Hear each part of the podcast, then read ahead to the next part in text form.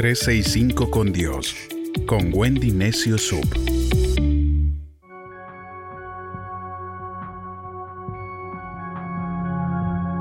...13 de diciembre... ...Belén, la casa del pan... Miqueas, capítulo 5, verso 2 dice... ...pero tú, Belén, Efrata... ...aunque eres solo un pequeño pueblo de Judá... ...serás el lugar de donde nacerá el rey que gobernará Israel. Este rey pertenece a una familia muy antigua y su linaje se remonta hasta tiempos muy lejanos. Para el nacimiento de Jesús, nuestro Salvador, Dios eligió Belén. En este tiempo se pierde de vista Jesús en Navidad. De quien menos se nos habla es de Jesús. Y nuestra preocupación es cómo vamos a celebrar la Nochebuena. Algunos inclusive dicen que esa no es la fecha en la que nació Jesús. Yo digo a veces, por cuestiones de agenda, celebramos los cumpleaños de seres queridos en una fecha diferente. Eso no significa que la celebración no sirva. Seguimos festejando al cumpleañero. En esta ocasión estamos celebrando el cumpleaños de alguien que eligió venir a entregar su vida por nosotros. Belén, aunque era una ciudad pequeña, Dios dice que produciría grandes resultados. Esta siempre es la manera en la que Dios se glorifica.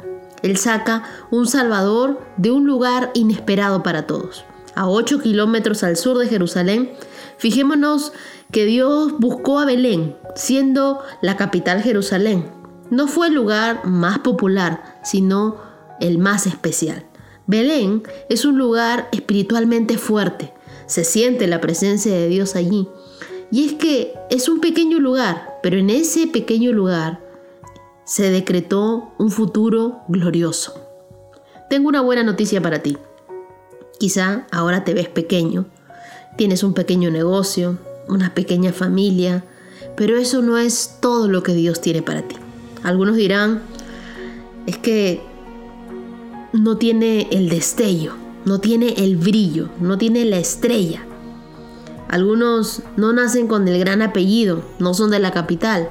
O peor aún, hemos salido de un lugar donde la gente piensa que nada bueno sale de allí.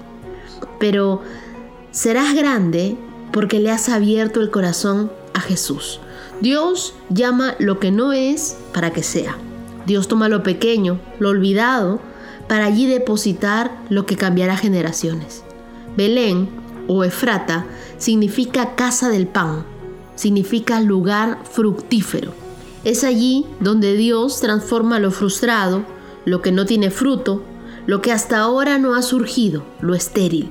La Biblia dice en Juan capítulo 6, verso 35, Jesús les dijo, yo soy el pan de vida, el que a mí viene nunca tendrá hambre, el que en mí cree no tendrá sed jamás. En la casa de Dios nos alimentamos de la palabra de Dios. Jesús es el pan de vida. Dios dijo que en los últimos tiempos vendrá hambre. Jesús dijo que Él es el único que puede saciar nuestra hambre. Dios es nuestro Shaddai, que significa suficiente, todo lo que necesitamos. La Biblia dice en el Salmo 107, verso 9, porque sacia al alma menesterosa y llena de bien al alma hambrienta. Dios ve un alma hambrienta en ti. Él te saciará entonces de su presencia. El bien alimentado tiene vigor, tiene fuerza.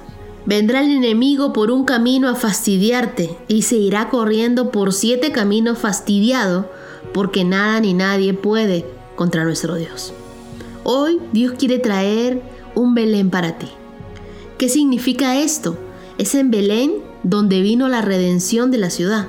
Jesús, siendo rico, se hizo pobre para que con su pobreza nosotros seamos enriquecidos. Ese era el pesebre donde llevaba tu nombre.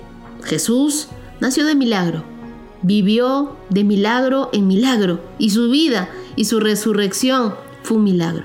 Ahora Él quiere provocar un milagro en ti. Repite conmigo, gracias Dios, gracias Jesús, porque tú eres ese pan y no tendré hambre. Seré saciado del bien de tu casa te adoraremos en este tiempo que ya viene de Navidad, trayendo lo mejor para ti porque tú eres nuestro Rey y nuestro Señor.